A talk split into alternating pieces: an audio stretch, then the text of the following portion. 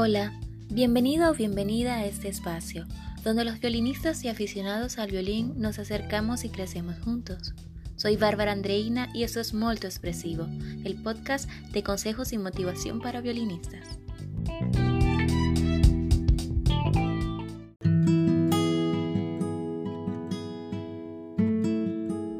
Hola, hola querido violinista. Después de varios meses de pausa he vuelto con nuestro podcast Molto Expresivo, consejos y motivación para músicos. Comenzamos ahora la segunda temporada después de, de varios episodios publicados. En esta oportunidad vamos a estar conversando, analizando y comentando acerca de libros interesantísimos enfocados en la psicología del violinista. En esta oportunidad comenzaremos con el violín interior de Dominic Hoppenot.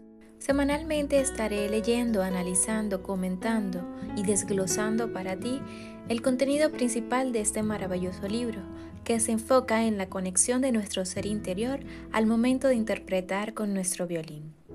Asimismo, compartiré análisis de otro maravilloso libro, Cómo superar la ansiedad escénica en músicos de Guillermo Dalia Cirujeda.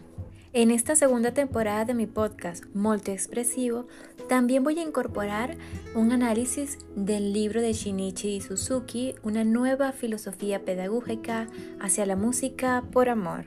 Y por si fuera poco, también incluiré una guía para padres, profesores y estudiantes del método Suzuki. Enseñar desde el punto de equilibrio por Edward Kretman. Estoy muy emocionada de esta segunda temporada que estoy preparando para ti. El día de mañana, 3 de mayo, estaré publicando el primer episodio donde voy a resumir uno de los capítulos del libro Violín Interior, como te mencioné hace breves momentos. Y el capítulo se titula La sensación corporal del violinista. No te lo puedes perder, yo soy Bárbara Andreina Music y esto es Molto Expresivo, un podcast de motivación y consejos para músicos violinistas.